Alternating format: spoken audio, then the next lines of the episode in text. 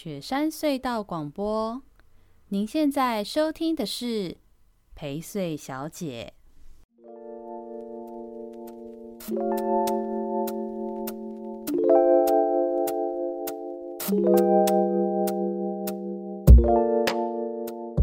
大家好，我是薛成义，欢迎收听我们这周的宜周大事，然后。今天的我们的另外一位依旧是，嗨，大家好，我是小帮手。我们今天呢，这个宜周大事，我觉得准备的很开心，就是越来越开心，因为我觉得越来越多有趣的新闻可以讲了，非常的快乐。嗯哼，对，所以就是不会再是无聊的疫情新闻了。虽然我还是会讲一些疫情的事情啦，让大家知道一些宜兰资讯这样子。嗯，对对对，可以看得出来小帮手的表情也觉得很愉悦，因为会听到一些比较有趣的新闻了。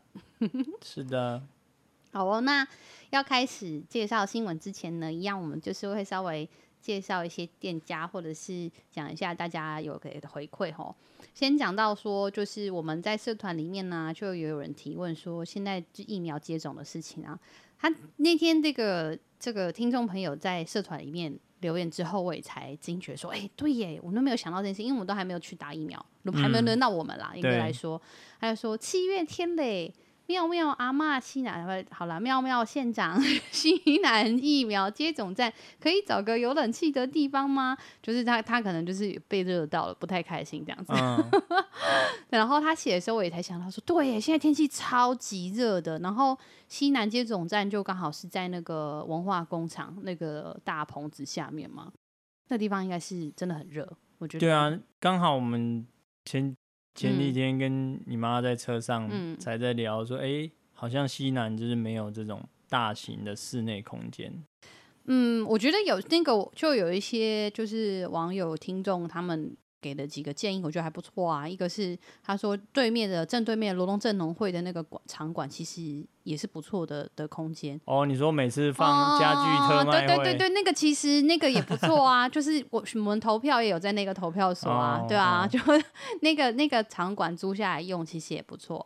然后另外就是那个像高老师他也有回应说，这确实也是最近的新闻，刚刚也补充给大家知道。因为现在在各大医院以及某一些诊所，其实都可以施打疫苗了，只要你提前去预约或者是之类的，嗯嗯，所以。当呃分配到各大诊所或者是医院去施打疫苗的时候，其实也比较能够分摊能量，然后也不需要过多的布置，那也能够大家就是可以在室内吹到冷气，然后是比较舒服的。嗯，所以这个都是大家可以参考的事情。对，那如果在西南做农会之外，我觉得另外可能的大型室内空间，不外乎就是学校啦，学校的体育馆这种。那也要那个学校体育馆刚好够大，而且已经都有装设过冷气了。对，嗯、所以这个那个是可以思考的。嗯，爱国路的那个学校是什么？哦，你说罗东国中？对啊，他的体育馆不是蛮新、蛮高大的吗？哦，你说他那个给那个做体操的学生的那个体育馆是不是？对啊，那个够宽敞吗？我没有进去里面过呢，我不知道它的宽敞，它的高高度是很大的，哦，但是就是可以考虑吧。地板面积不知道多少。然后我看到之后，我在想说，如果当时就是我们那个罗东镇立体育馆不是修建，是重新改建的话，现在就派上用场了。如果不是那个有吗？曾经有改建过的方案吗？当时宜兰更早的时候，现在宜兰运动公园不是有那个国民运动中心吗？嗯，它那个其实中央有一笔，就是我记得是当时的体育署吧，还是什么？它是有一个系列的预算计划的，嗯，就是要在各大县市去建制国民运动中心，就是为了要推广运动什么的。所以当国民运动中心的的这个计划预算开始的时候。当时也讨论过，就是跟现在在讲讲高铁站很像，就是要放在宜兰市还是罗东镇这件事情，就是西南或西北嘛。那如果预算有限，现在目前的先做一个话，嗯，所以当时当然也有争取过，说是不要在罗东镇。那罗东镇其实那时候其实最棒的就是罗争取在。罗东镇公所现在这个罗东镇立的体育馆，它是归罗东镇公所，但其实可以跟县政府合作嘛。嗯，那把那个镇立体育馆的那一大片，包含那个网球场的部分，就直接讨论是不是可以新建作为复合式的国民运动中心，你就可以几楼到几楼是体是是篮球，几楼到几楼是是羽球，几楼到几楼是还有什么样的室内的可能，比如说舞蹈或是击剑，因为现在还是有那个剑道嘛，在那边嘛，对啊，就就它就有很多。可能跟机会。你所以你看是那么早，哎，国民运动中心要新建的这件事情的讨论，但是后来东搞西搞，东讲西讲，然后对对对，就最后在宜兰运动公园。对，但如果当时确实是有争取到这个结合，然后让就是让这个罗东镇的这个地方是新建这个国民运动中心的，那它肯定也是一个可以作为展演的大型的展演跟运动大型的场馆跟室内空间。那现在如果要施打也可以用啊，对啊，但那个就不可考了，就、嗯、是。我想起来，不是 上次上次曾经有听过什么西南也要弄一个小巨蛋还是什么？在罗运那边，对对对对对对，这个我稍微讲一下这个脉络哈，就大家不知道有没有印象，这个刚好有点有趣，在这个罗东运动公园啊，如果你看罗东运动公园的地图，它事实上有它的地图上面会写每个区叫什么名字嘛，什么落雨松，什么什么体育呃什么什么运动场，什么什么什么绿绿绿荫什么大道，什么什么涌泉处什么之类，它就会介绍嘛。那其中有个地方。写的叫做主要入口。如果大家有印象的话，那个主要入口不是在现在弯过去的那个大路那里是在弯进去的四日路上的，就是有点是那个土地公庙。嗯，好、哦，那边有个有一个水圳嘛，然后隔过来一个土地公庙，嗯，是在土地公庙的那个地方。好、哦，有那个地方就叫做主要入口。嗯，我从小去运动公园的时候，我就觉得很奇怪，这个地方怎么一点都不感觉像主要入口。就是有点偏偏的小小，就是一般的主要入口，想象应该是在大路边哦、嗯，然后就是很大这样什么什么之类的。嗯、但殊不知，就是这个主要路口的地方跟想象不太一样。后来我才知道，就是因为其实某种程度来说，罗东运动公园现在的新建的状态是，呃，跟它的前期之前在做的这个规划，其实还没有到它最完整的状态。它那个地方设为主要入口，是因为它是有搭配都市规划。其实现在前面那一片呢、啊，就是对上主要入口，也就是我刚刚讲的土地公庙这边这一大片，它是一大片的地，然后有什么小市集，有一些呃铁皮屋之类的。它那个地方其实是规划中的用地。好、哦，如果照规划的话，它照理说应该要被征收，然后处理就是市地重划或者是做基础建设。嗯，总之那个地方应该开一条路。也就是说，那个路会直接通到，大家可以想象哦，那个叫做主要路口的地方，那个地方开一条路，然后通到现在那个呃九物励志客栈过来的这个地方。以前国宁国之那个三角公园那个地方嘛，那个是刚好两条路收在一起，对不对？变成一个路口，那它其实会变成一个主要路口，然后那个路直接一通就通到运动公园。你可以想象吗？就是它是一个设计好的这种都市空间的轴线，从从罗东镇的这个。就是国华的这条路一路通通到国立国之的那个三角公园，两条路汇在一起之后，那个紧邻的公正路之后的这个大路口，然后这条路直接就直通到就是运动公园的这样子，所以那个地方就会直接变成是主要路口，是这样的原因。嗯，对。那那个地方，所以就像我刚刚说的嘛，那个地方在呃都市计划上，它其实本来是公有地，所以它其实也是运动公园的其中一块统一规划的概念的事情，嗯、只是因为它。只是地目上面是公有，但实际上它的地权还是私人的。嗯，所以呢，就导致这个地方一直都还没有机会去开辟像我刚刚说的道路，或是整合出这些空间。嗯。那那块地也一直被讨论各种，如果它是公有地，它可以做什么事情？包含比如说像刚刚讲到的小巨蛋，罗东小巨蛋这个事情，就是因为有些民意代表主张说。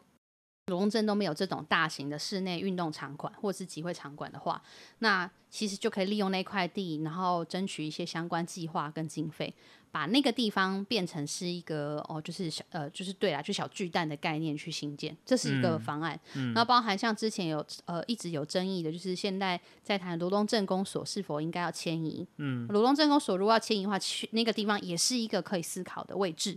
哦，因为那边的地平的坪数够，然后区位也好，路又够宽，腹地停车等等的，那离市区、离罗东镇的服务来说都不是太困难，所以那个地方也曾经是考虑过说可以作为镇公所迁移过去的的基地，对，所以那个地方会被想象有这些可能性，这些原因呢、啊，它有这些规划，然后它现在地是有这样的特性的，嗯嗯嗯，对，所以。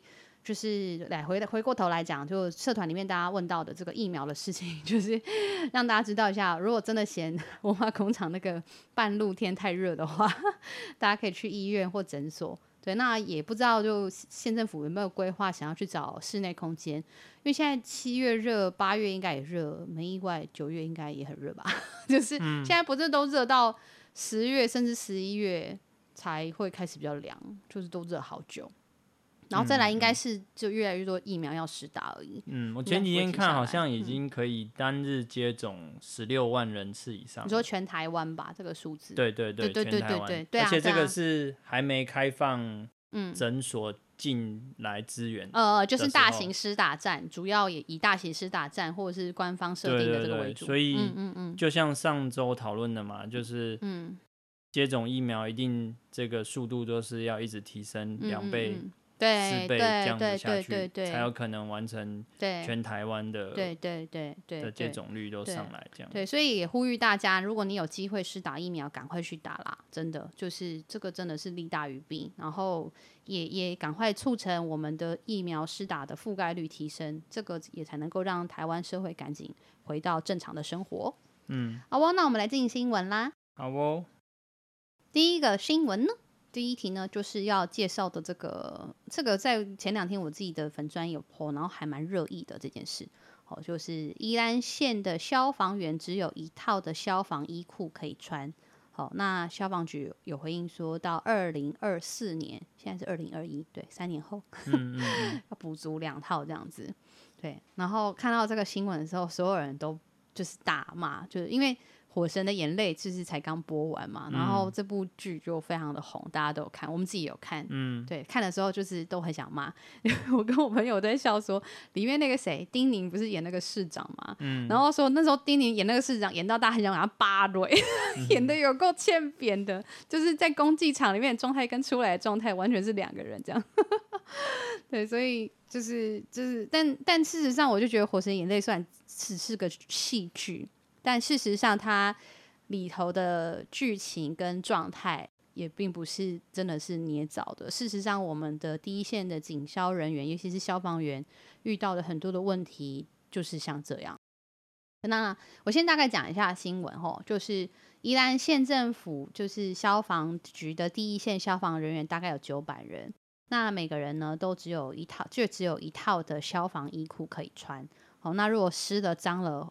或是比较像剧情，那时候我们看《火神眼泪》剧情里面，不是有那种什么消防衣有破掉，嗯、结果他就真的受伤了，就是被烫到或是什么的。嗯，对，那就有很多安全性的质疑这样子。对，那尤其是刚好这一阵子有那个消防那个彰化的防疫旅馆的火灾问题嘛，嗯，然后也有消防人员殉职，所以就会让大家觉得说，哎、欸，就是消防人员是真的好像很辛苦、很危险。那现在。其实这里这也就不是乱讲的哦。后来就真的去调了资料，就发现到说，宜兰县的外勤就是跑这种消防外勤的人员，大概是两百六十八人。但是呢，有两套消防衣裤的比例，你猜是百分之多少？给你猜一下，赶快。我我直接猜两百六十几人的有几人，好不好？好啊，可以啊。六十个。错。再少一点。再少一点。你觉得很无奈吗？不想猜了，觉得残忍。如果照比例的话，应该也是错了。嗯嗯，对，还更少哦。嗯，百分之一哦。嗯，百分之零。没有人有两套。就对，没错，就是这两百多人，就是简单来说，照比例讲，他们是百分之零。这真的不夸张，好扯哦。这这个资料是根据内政部他们当时要立法院他们要要审预算了嘛。嗯。那审预算的时候。呃，审预算他会要求你要提供一些相关的资讯，那他才会审核你的预算。嗯，所以这个调到的这个资料是立法呃内政部去给立法院的资料。这个资料呢是各县市消防机关两套消防衣规划配发的这个统计表。嗯，所以是内政部根据各县市去做的统计这样子。那我看了这个统计表之后，我真的是也蛮傻眼的。就呃，当然这个这个六都哈。新北、台北、桃园、台中、台南、高雄，这个都他们的外勤的消防人员都高达大概上千人。那他们，但是他们拥有两套的百分比，不是百分百，就是百分之九十。哦，嗯、所以这个比六都都很高，这可能不意外。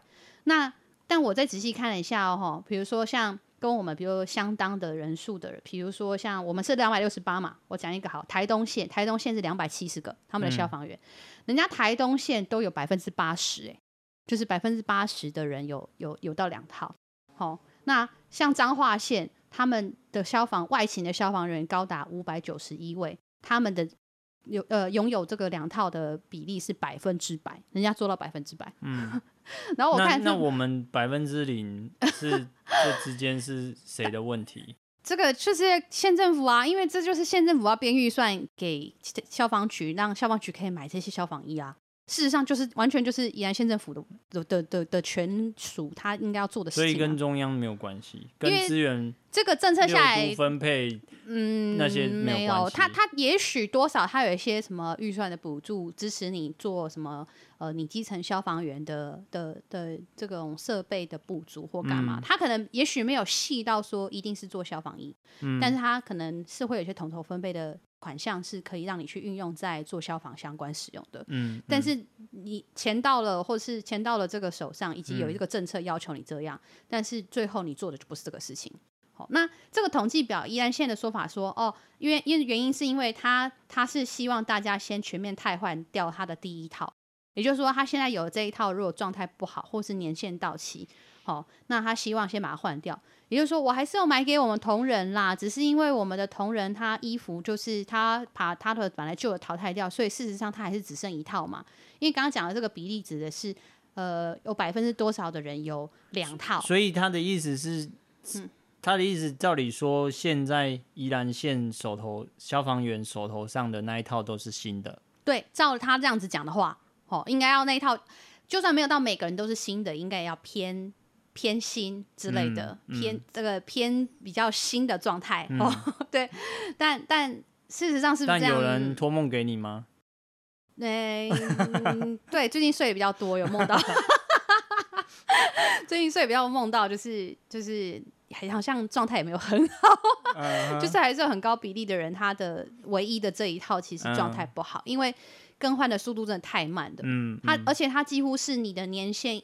满到不行，就是比如说，呃，三年必须就换一套，他的期间就到了，然后他就是真的到紧绷三年的那个时候，五年的那个时候，他才换给你，所以就是这个问题就是很大这样子。嗯、那宜兰县政府呢就有回应到说，哦，他们大概现在一套的消防衣大大概要衣裤大概要四万多块啦。所以今年就是消防局会再争取说，看看编列更多的预算，然后希望分成三年采购大九百套的消防衣裤。那他出估经费要三千六百万，哦，希望可以在二零二四年之前，让每一个消防员都可以有两套消防衣裤可以替换。嗯，然后我看到这里的时候，我就想说，我还以为是要几亿耶，三千六百万，嗯，童万杰就一亿多。就是，对，所以有些网友就我 PO 了之后，然后有些网友就会开始讲说，那干嘛不要把 童万姐你七千万疫苗买不到，还不如来帮忙消防员。然后甚至大家都觉得说，算了啦，干脆我们来募款，然后募我们来募款帮忙消防员算了，帮他们买啦，这样什么什么的，就觉得真的是蛮可怜的。嗯对啊，然后也不止这件事情，我刚好也可以补充这些资讯，让我们的听众朋友、观众朋友知道这件事。就是消防人员其实不只是现在这个消防衣裤的这个问题。事实上，我们我还在当议员的时候，那个时候我也曾经咨询过，我常常要求，其实对消防员来说，大家看《火神的眼泪》应该有印象吧？大家对于那个消防员去做捕风捉蛇的这件事情，其实也非他业务内的事情，也很可怜。那我那时候还在当议员的时候，我就有咨询要求过说，诶。你是不是应该要把捕风捉蛇的业务尽速转移到去农业处去做这件事情？嗯，就是给动植物、野生动植物相关的这个专业去做这样子。那结果事实上，最近去做调查，发现捕蜂的部分好像真的是，像我就我们在务农的朋友，他家里附近出现蜂窝，然后他就去联络县政府，那确实县政府后来是派。捕蜂的外包相关专业单位去做那个蜂蜂窝蜂巢的处理，嗯，嗯，但我们就有朋友就是捉蛇的事情去问的时候，然后就是直接讯息问现在宜兰县政府的消防局，然后消防局就跟他说，哦，你可以打给一一九，就是你可以联络消防局这样，然后还细问哦，就是说，啊、呃，那这样联络之后是呃消防人员会来处理，还是是这个专业的单位会来处理？他就说，哦、呃，就消防人员会尽速帮你处理这样子，就是就还是没有。那个啊，还是给还是搞得要我们消防员还是要去抓蛇啊。嗯，那有像现在夏天，一定又越来越多这种事情了。嗯，就是就还太真的太多事情可以可以好好。所以就像那个《火神眼泪》里面演的嘛，嗯、这一项业务仍然。在这个叫什么全市范围内，仍然属于地方政府自行诠释。是，它不是中央规定说你一定要怎么做嘛？对不对？它它本来就不会是立法哦，他不会，他不会要求，他不会变成是立法说消防员只能做这个，不能做那个，他不会是这样的一个情形。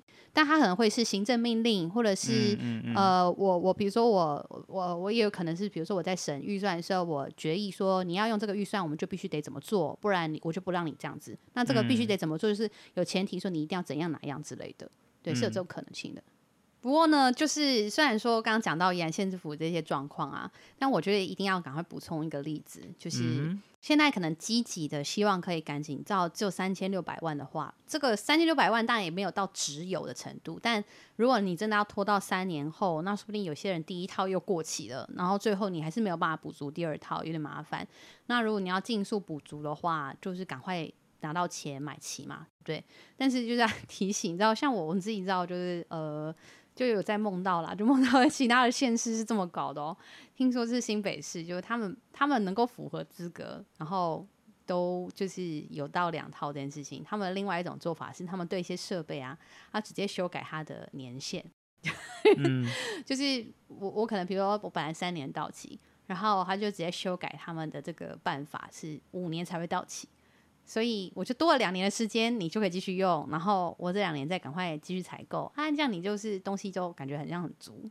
事实上，可能有一些东西就是东西孤为安呢，所以就县政，原来县政府一定不会这样啦。我们知道县政府一定会乖乖赶快做好这件事情哦。我们这样开始设限给人家跳的。好哦，那我们希望大家可以多多关心这个《火神的眼泪》，就是消防员，精神消防员。对，那包含也有一些人问我说，他们可不可以捐款去支持消防员这件事情？我觉得这也是不妨是一个方法。那另外就是，我觉得大家多多帮忙支持消防员去组成工会，然后有很多消防员的事件能够去协助取得真相。对啊，我觉得这种企业捐款。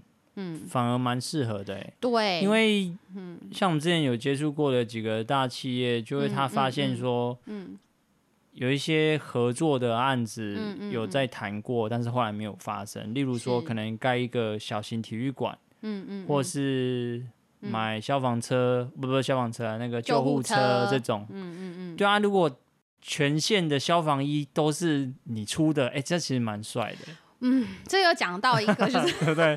就是说以这样角度，这个企业主说不定就会觉得，嗯，好，这笔钱我花，刚、这个、好。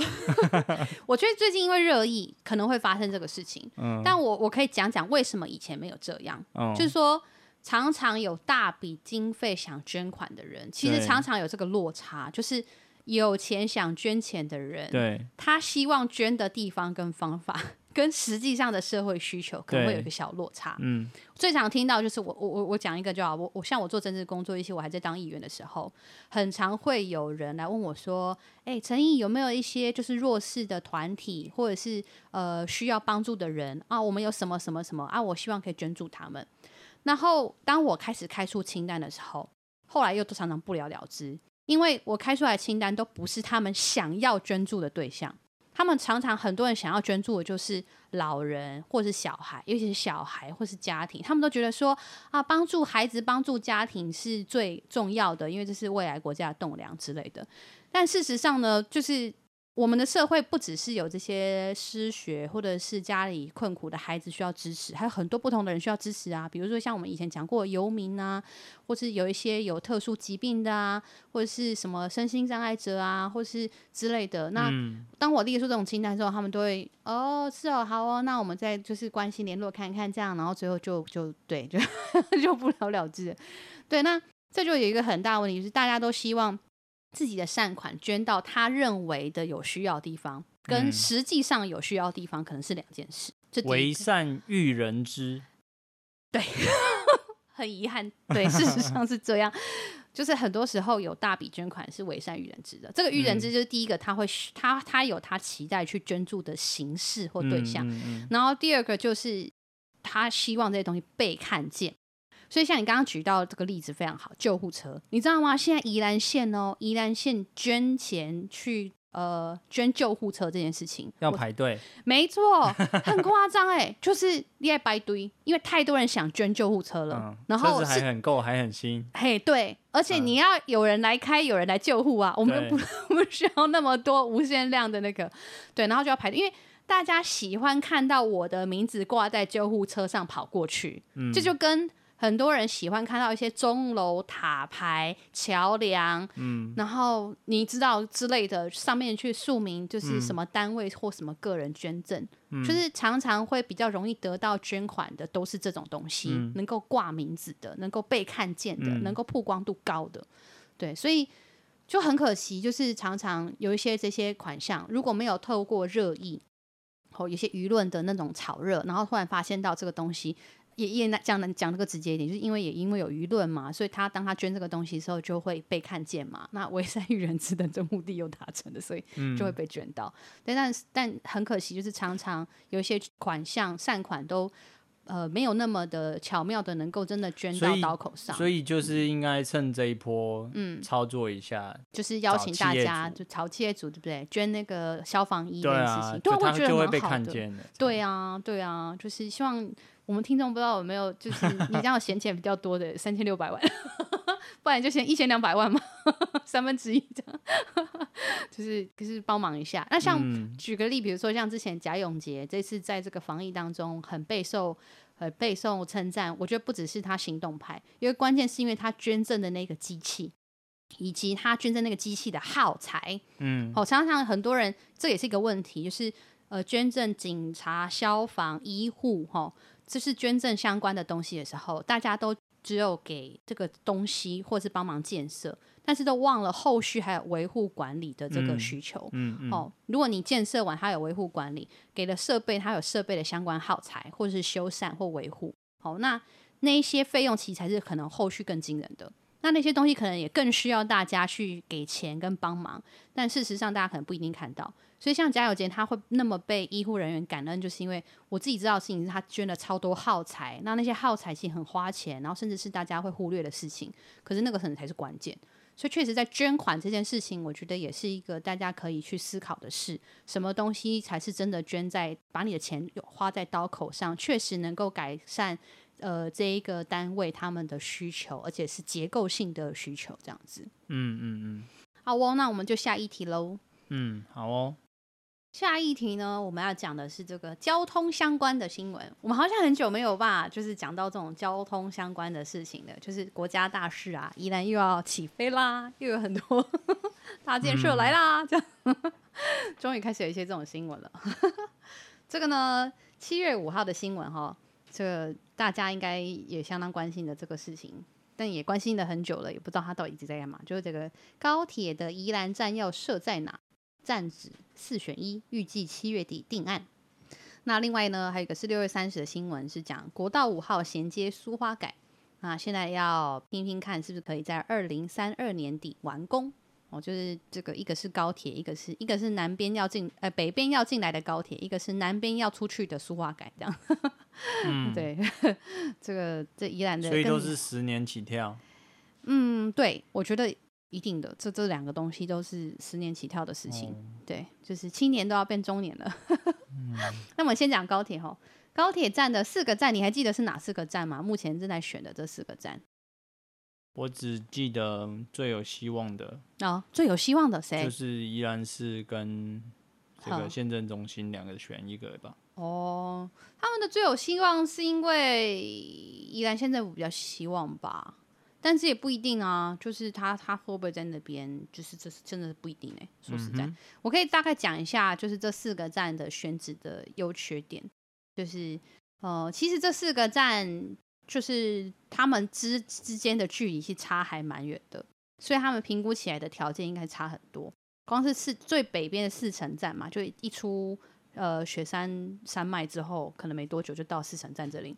跟最南边的就罗东站，对不对？光四城站跟罗东站本身就差了快二十公里了，所以我就觉得说它的这个评估肯定要做的很多细致讨论。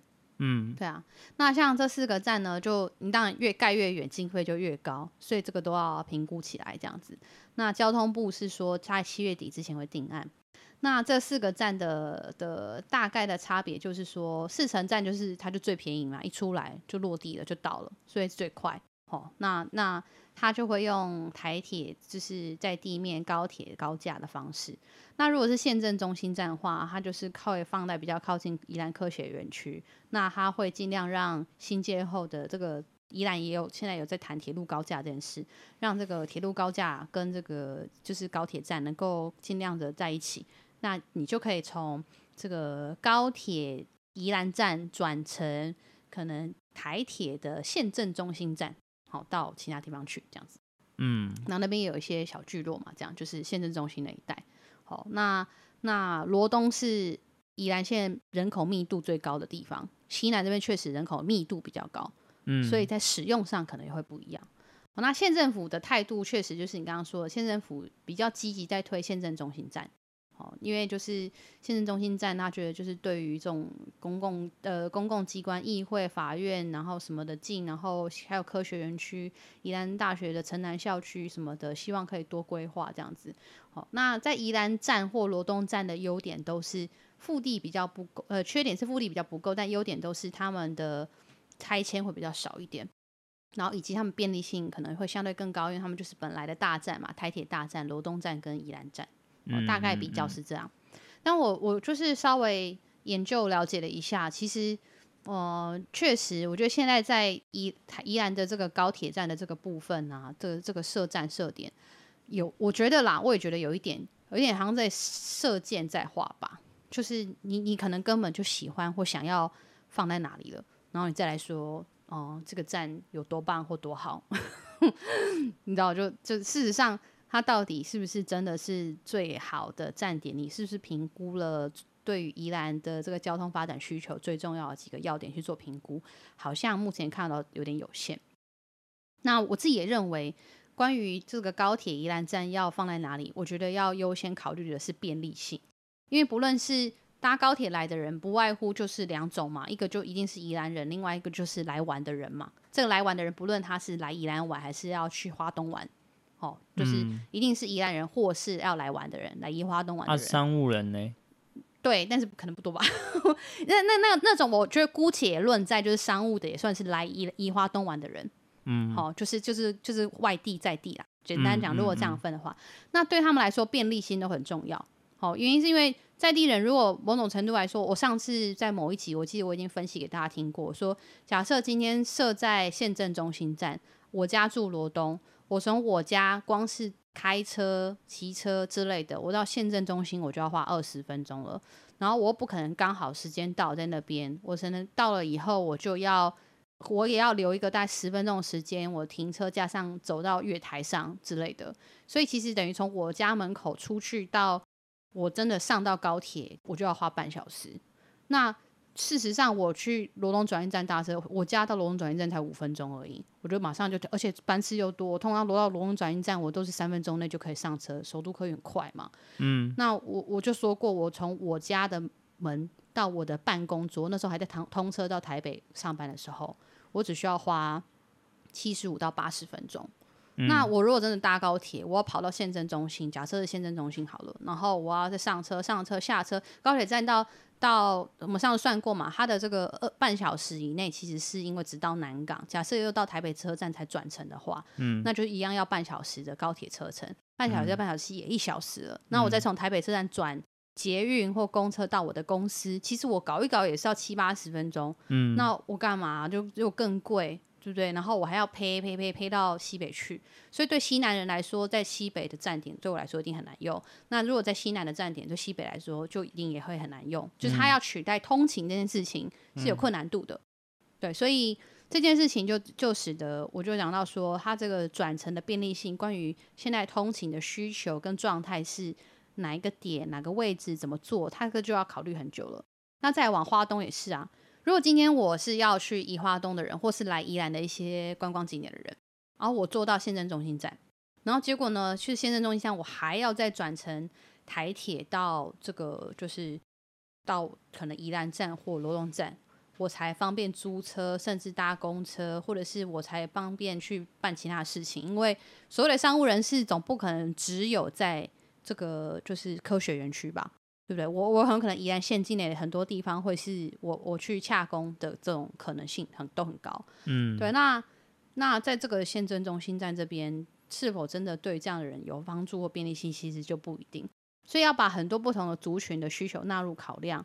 好，方便租车、转乘车，那转乘的的的需要花的时间跟方便性等等的。那如果这些没有考量进去的话，我觉得对国五的疏解，好，以及就是这个高铁的使用度来说，我觉得会有限。再加上大概目前也都可以猜测得到，未来一个小时，我觉得啦，宜兰站这边一个小时，我觉得两班车应该是了不起了。嗯，对不对？我们自己桃园算大站了吧？桃园本身一个小时，现在几班？三班、四班之类的。那是最近的事情了。对啊，对啊。他一小时两班，好像也跑了好几年。对，那后来是现在青浦那边开始比较有人住，会通勤到台北市去。嗯嗯、对，现在就他通勤时间的时候，巅峰时间当然班次很多。嗯。可是其他时候可能一个小时也是三班、四班、嗯。我最早坐过的。桃园到台北的票价好像是八十块还是九十块？桃园到台北高铁吗？嗯。为什么你可以做到这个价钱？就是他最早最早的时候没，你们你们宜兰人就不会做到啊？你讲必讲啊，讲的像你们桃园人哇。对啊，然后你看现在现在多少？一百六。很早就在坐高铁的。一百六，一百。呃，现在桃园到台北，啊、然后，哦、对对，那时候桃园高铁站刚盖好啊，我我们家那边我真的是最大的受惠者，因为、哦、对，我都会去计算它那个进站时刻嘛，嗯、然后我都可以抓很紧的话，嗯嗯嗯，我算过，我从我家到，嗯、呃，因为我喜欢去北美馆，嗯、那时候，嗯，然后到北美馆，嗯，可以好像压在五十分钟以内。哦，反正有钱就是时间要抓得准，就可以这么快就到。没有，也没有有钱啊。我说我九十块啊。好好是是是 cheap cheap 哈。对啊，九十块，然后再加捷运多少十五二十之类的，嗯，一百多块。嗯，人家坐台铁才五十几块呢。从桃园到台北的话，但但就是你看，就那也是你刚好住在高铁站附近啊。假设今天桃园人他是住在中立市区或者是桃园市区的人，他他除非他要南下到很远的地方哈，比如要杀去台南、高雄玩或是什么的，嗯嗯、不然对他而言，他他去台北市，他不一定不会去花钱跟时间，要从像我以前我还在我对桃园熟悉，因为我是我我念中原嘛，我在中立生活，我怎么样我都不可能还要特地骑机车到。青浦那边，然后换高铁去台北市的，我不可能嘛，我一定是直接去台中立车站，我就从中立车站又便宜，然后又又时间其实差不多。骑摩托车到高铁都半小时。差不多，对啊。那如果你有时候你有幸就是到台铁，你有搭到的是自强号的话，也是半小时就到台北了。对啊。所以，所以那个真的是你的选站的站点，确实会对使用度跟使用率差很多。嗯、然后是什么样的族群跟帮助也会差很多。嗯、对，目前看起来就是有一个绝对不容置疑的优点，就是它会促成全台的运输网是连得起来的嘛？对，就是、就是说我依然可以直达高雄，高雄坐我都不用换车。对对对，就这样而已，就快。嗯，对，就是其他都没有真的。很优势，我们刚刚非常有默契的同时沉默。对，就我们就看啦，反正这个东西搞一搞，十年、十五年可能跑不掉吧。嗯、真的就是像一些人评论讲到了，就是青年人、年轻人都变中年人了，就是 对啊。那那呃，而且就是刚刚也很像之前我们就讲到的，这个设的站点这件事情。有很多事情要考量之外，宜兰的交通问题也不只是一个高铁可以处理的，包含我们之前也有比较过跟直铁的好处嘛，我们也有邀请来宾上来谈谈直铁跟高铁这件事。那甚至于呃铁路高架的关系，然后我们自己宜兰县境内的公路跟呃公共运输网，哦，公路网跟公共运输网，就是开车的路网跟公共运输的路网这件事情，哦，有各各式各样的，就是有很多的条件都得考量啦。对，那如果一个国家重大建设，尤其谈到宜兰的交通发展，只有高铁的话，嗯，就是希望宜兰人开心，就是你觉得很棒就很棒，这样。嗯嗯、好哦，那我赶快来讲一下这个从北边进来的高铁讲完了，要讲这个从南边出去的这个苏花改，就是因为呃我们的苏花改是大概二零二零年初完工的嘛。那完工之前的时候，其实就要有很多人在讲说，国五是不是应该要衔接苏花改？因为现在国五是直接苏澳就下去了，苏澳有个服务区就下去了，大概到马赛那附近，那现就没有到衔接到苏花改那边去。那从国道五号的苏澳交流道要到你要开车到这个苏花改的话，就是要进市区嘛，这里我们都有经验，都知道，嗯嗯、尤其是假日的车流一多，就是就会塞爆。那交通部本来对这个案子的安全性、道路定位等等，还有环评都有些疑虑，所以搞了很久，一直到去年才开始启动这个可行性评估。那现在根据一些规划呢，可以知道是这个衔接的工程大概有七点二公里，经费大概是一百七十八亿元，预计会在二零二七年动工，那在二零三二年完工这样子。嗯，那这个衔接工程呢，完成之后，主要是因为它把路程缩短，它可以把本来要开的这个路程呢缩短二点五公里，就是少开二点五公里这样子。而且这整段路是不会有号志化的路口的，嗯、哦，所以可以节省大概十五到二十分钟。那也就是预估可以至少移转大概百分之五十到六十的这种通过性的车流，哦，不要再穿越市区这样子来去改善这个交通问题，这样。那现在就是这个县政府就表示说，哦，他们参加会议之后啊，因为他们知道除了这个国五街苏花改，另外有一个跟就是就是宜兰花莲之间的路段有关系，就是苏花安。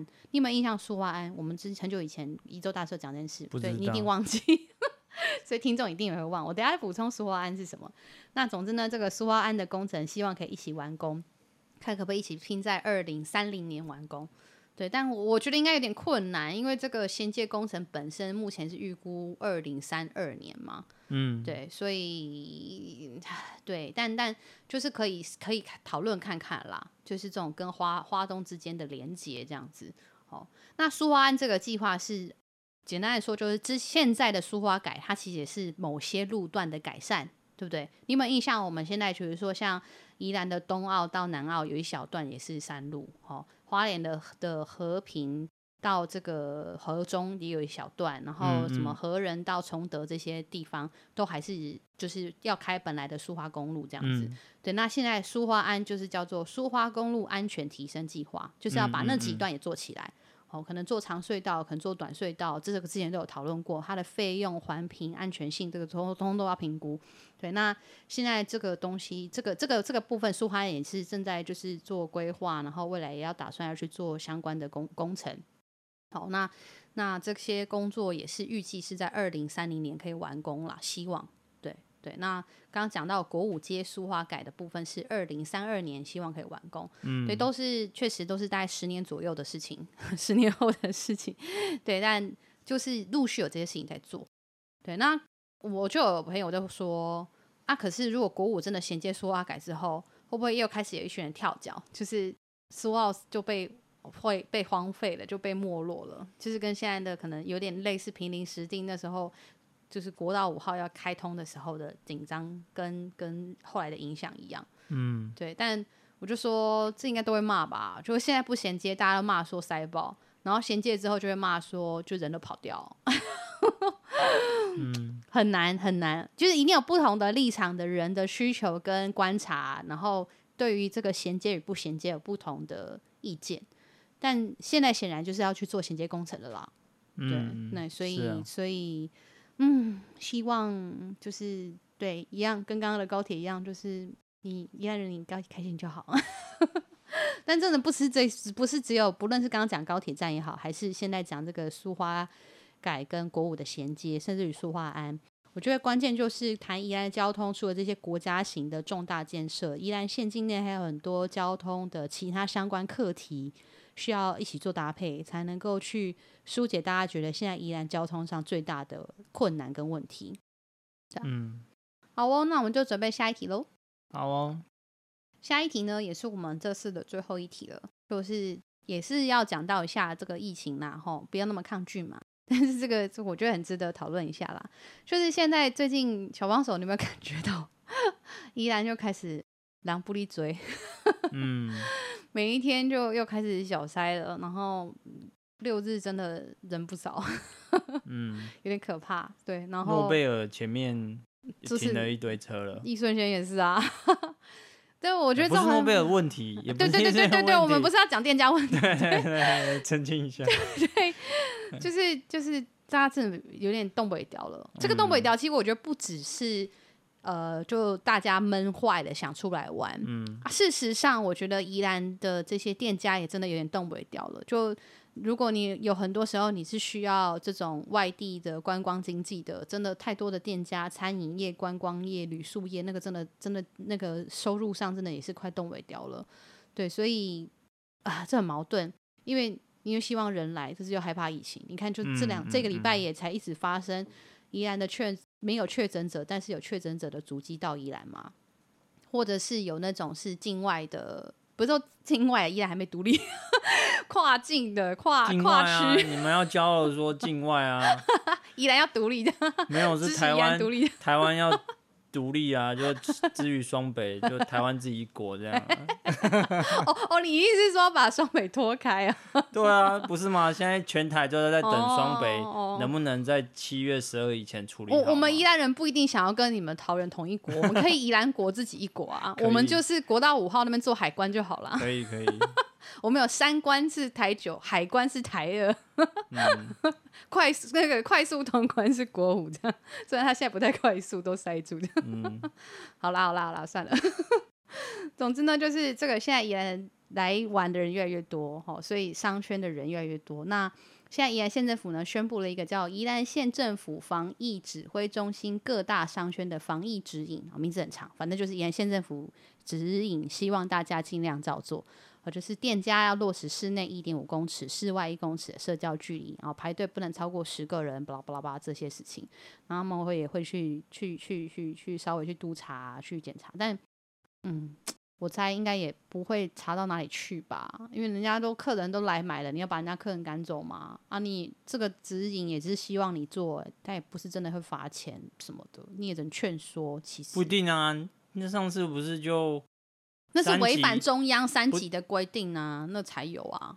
哎、不是前天还是昨天？嗯，陈世忠不是在记者会上有有宣布说，一特别针对市场跟夜市，嗯，应该要有的管制措施，嗯嗯嗯，就是在三级的这个规范下，他管制措施，然后还仔细写给你看，就是应该要怎么做。他是做什么？没有啊，就是就是这些原则里头啊，哦哦，那你违反这些原原则就可以开罚啊。对，那当然那是违反的些啊。可是他现在，我现在讲的是商圈，就是店家，比如说像我们刚刚举例的这些知名的伴手礼店，好了啊，这个知名伴手礼店这个并不属于刚刚讲到什么什么市场或是夜市啊，那这个是现在也现在我自己有一个。这种商圈的防疫指引，希望你尽量配合，就是请室内不要那么多人，而且要保持距离，室外也是排队的时候也是什么的。嗯、但我的意思说，他并没有罚则嘛，他他就是只能劝说嘛。为什么会没有罚则？他不能，他不能罚，他这个是合乎规定的啊。本来现在三级的状态之下，就是保持距离。那那个没有戴口罩在街上走是被什么罚的？那就是那当然那当然是违法，那当然是违规违违违规这个三级的要求的规定啊。对啊，我的意思是应该是可以遵照同一个法则的啊，因为他就是违规啊。那我刚刚说的这个，那这个一点五公尺当然就是直接现场判定嘛。你被我抓到，我拍照存证给你看，你们就是没做。如果执法单位愿意去做的话，其实是可以开罚的。我认为，嗯，它不是不能开罚。好，比如说，所以，所以我刚刚说，像一开始我们不是有听到说高雄还是什么南部，就就警察就出去抓嘛，就抓给你看，抓个两天你就乖乖。那我厘清一个哈，对不对？那我我我厘清一下你讲的，我我知道了，你讲的跟我讲的有个差异，就是像比如说这个防疫指引哈，对，他有建议说，呃，不要十个人，就是排队不要超过十个人。嗯，那这个并没有三级三级的这个规定，并没有这一件事情嘛？你懂我意思？他有说不能群聚，对不对？但是。但但是他这种排队的状态跟所谓的群聚其实还是有落差，因为所谓的群聚还比较有呃主主发自发性，然后今天我们讲好了在这里，嗯、跟这种排队买东西，这个真的还是不太一样。不然现在市场早就都被都被罚钱了，因为市场大家自由就进出嘛，所以它也是比较人流的管制。嗯，所以像这种东西它就不可能罚。但是像你刚刚说的，比如说假设真的有什么距离的要求什么的要求，然后他就会根据中央的规定，然后说要罚就罚，那确实可以。但这个部分，你说的这个部分可以罚部分，就回归到是不是执法单位真的要罚、啊？嗯、你觉得宜兰县政府 这么这么亲民、爱爱人的妙妙们，就是他们会罚吗？就是我我不知道那个啦，但我只要说就，就我我觉得罚的几率不高啦，因为就我刚刚说嘛，嗯嗯、人家都。好不容易开始可以做生意了，然后也都有戴口罩，有尽量实名制跟什么的啊，我尽量做到。你过来给人罚钱啊，你真没艺术啊，一定这一定会被投诉的啦。嗯嗯、如果他这样子去罚，民意代表一定会接到各式各样的 单书，所以我是觉得就是就是他他他进入呃财阀的方式去做管理的几率不高，嗯。依然讲一个难听点，就是违规停车都没有罚那么凶了。今天给你一个客人排队没有超过一点五公尺，给你罚钱，怎么可能之类的？我们毕竟不是高雄，对，所以所以所以我觉得是有困难。但但就是根本来说，就是我们现在的人流真的开始变多了，所以真的真的很矛盾。因为大家又希望人家来，又不希望人家来，真的很矛盾。我只能这样讲。对，那在这个矛盾之下呢，就有一个很新的新闻，这个七月五号的新闻哈。减少跨区移动，宜兰县政府你就是预计，好有研拟，好要在国道五号的交流道这个设十连制体温的量测站，好，这个你有听说吗？这是最新的，这这几天的新闻。嗯，就是呢，呃，因为很多人涌进来宜兰玩嘛，都一直觉得说我不会群聚，我自己晃应该没关系吧？这样，那人心惶惶，所以现在县政府在考虑说。要在国五的各大交流道，比如说头城啊、宜兰啊、罗东啊这样之类的，就是下来下来交流道之后，就帮你量体温，然后请你十连制这样子。哦，那目前有在讨论啦，只是还没有确定要做这样子。那你觉得这个做法你怎么看？嗯、我很好奇。就是它当然会阻挡人流嘛，这是必然的，就因为速度变慢了，所以它一定会做到这个效果啊。那他只是比较慢进来啊，他都已经开车开到宜兰了，他不会就这样就回头。那对啊，所以我所以我讲一半啊，所以这一件事情做完之后会造成什么新的麻烦？那这个就是大家要去想的嘛。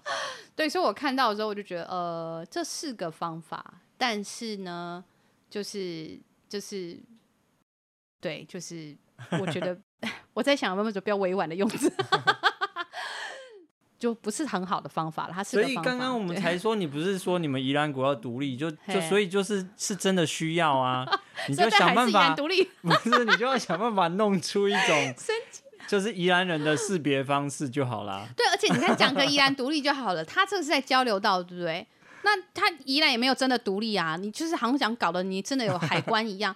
我今天我我要是游客，我都已经要就是我有延延暑假我的我来期我都要来了。我如果知道这种事情，然后因为这样子交流到塞车，我会怎么做？我一定是我平临时定我就下去了，喝个茶，上个厕所，然后我就从九弯十八拐溜下来。我可能一样都是多花半小时。我本来交流掉量体温要花半小时，然后跟我九弯十八拐也多花半小时，但是我就可以看看风景休息一下了。我不用量体温，我就进宜兰了。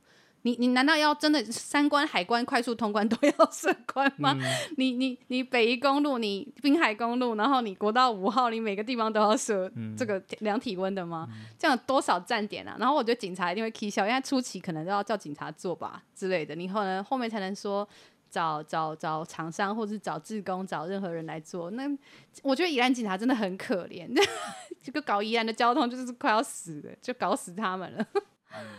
对啊，所以就是这件事情，对啊，然后而且就是刚刚讲到说造成麻烦会不会减少人来？也许有，但我觉得应该是不多。讲一个直接的，呃，宜兰的塞车就够麻烦了，这件事情都无法阻挡大家出来玩的决心。一个就是量体温这件事情造成的小塞车，真的会让大家不来吗？我觉得有困难吧。大家都嘛知道，就是每次北上要回台北的时候塞爆，大家还不是来？嗯，一塞就两三个小时，大家也是来啊。那、嗯啊、今天如果交流到下来要量量体温，做做十连制，大家已经觉得 OK 的吧？所以这确实也只能够帮忙防疫这件事情做一些些帮助。对于车流这件事情、人流这件事情，我觉得没有太大的帮助。它只有对防疫的管理有一些帮助而已啦。这个这个方式，对我也是因为确诊者足迹，嗯，就是宜兰县政府那个图卡秀出来之后，我才发现，哎、嗯，原来现在温泉是有开的、喔。就我以为饭店温泉不是三级就关了吗？但哎、欸，没想到其实它是有营业的。嗯，所以所以这到底是温泉是吗？对，所以这些到底是是是是正常的、喔。对啊，他可以啊，哦、没有说啊不行。现在我知道官方有严格要求是不可以室内用餐，哦、就是只有讲室内用餐是真的就是不行。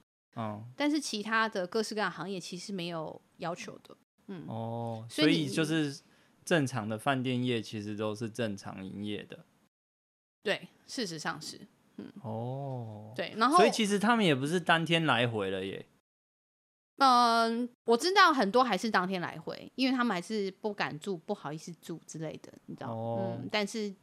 就是也越来越多人开始住了啦，讲直接一点，因为就是现在就是暑假了啊，嗯、哼哼对啊，然后我我已经快被我家小孩烦死了，然后我也快要闷死了，我快煮饭煮到快气笑了，让我吃吃一两小时，我都在车上吃呢，对不对？啊，我住一下啊，这个。饭店或者是民宿也都有消毒啊，做的很好呢。我有没有群聚啊？对不对？什么的、嗯、啊？我真的去夜市，你说你有做人流管理，我都有。好了，算了，我不想再讲了。嗯、就是啊，就是大家都会有一个心态，就觉得说我不会是中奖的那一个。嗯，对啊，就是大乐透那么难中，大家觉得自己会中。啊，这个病毒其实蛮容易中，大家都觉得自己不会中，就是这样。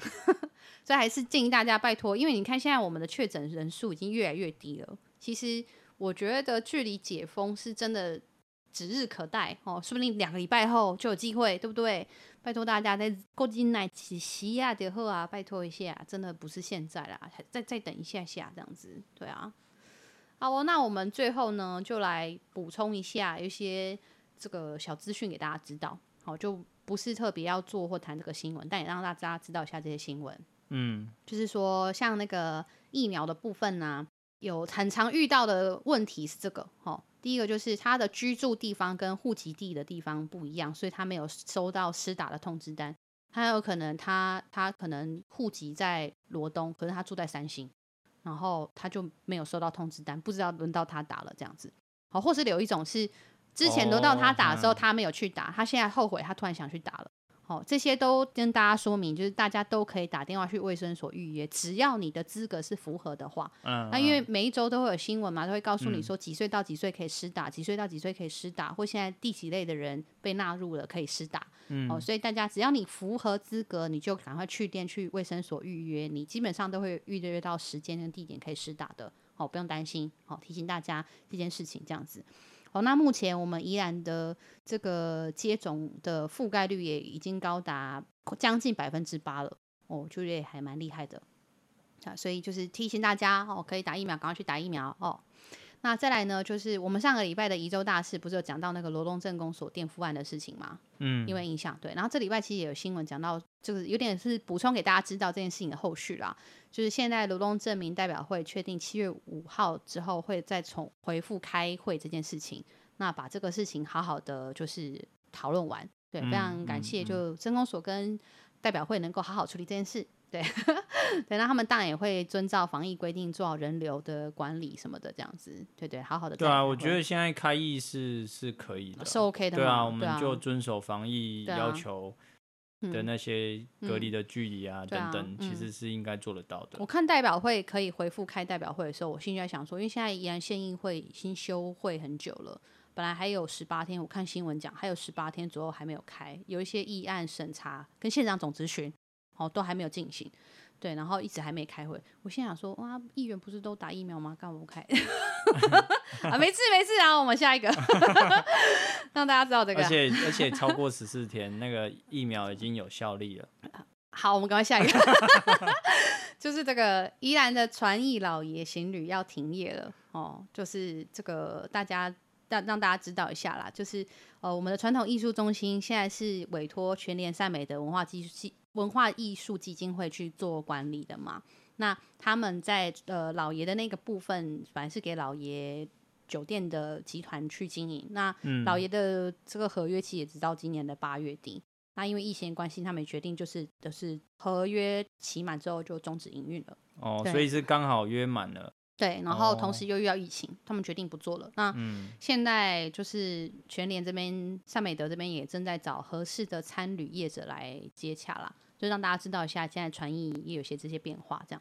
嗯，然后另外让大家知道一个蛮就是我们的环境的新闻哦，这个农业的新闻，就是现在呃我们的三星葱有这个虫虫危机，有甜菜叶蛾，嗯，大军压境，嗯、我们的三星葱好像蛮惨的，就是。嗯葱真的很娇贵，下大雨不行。然后现在最近天气太好了，然后虫虫就大军压境，也有一点惨这样子。那现在农业处跟中央都有联合在补助跟协助帮忙，大概全营都三星乡大概将近两百公顷的面积都有，就是大概有将近半数都受害，就是还蛮惨的。嗯、对，那最近的菜价好像也还是很贵啦。我知道大家自己在煮应该是知道。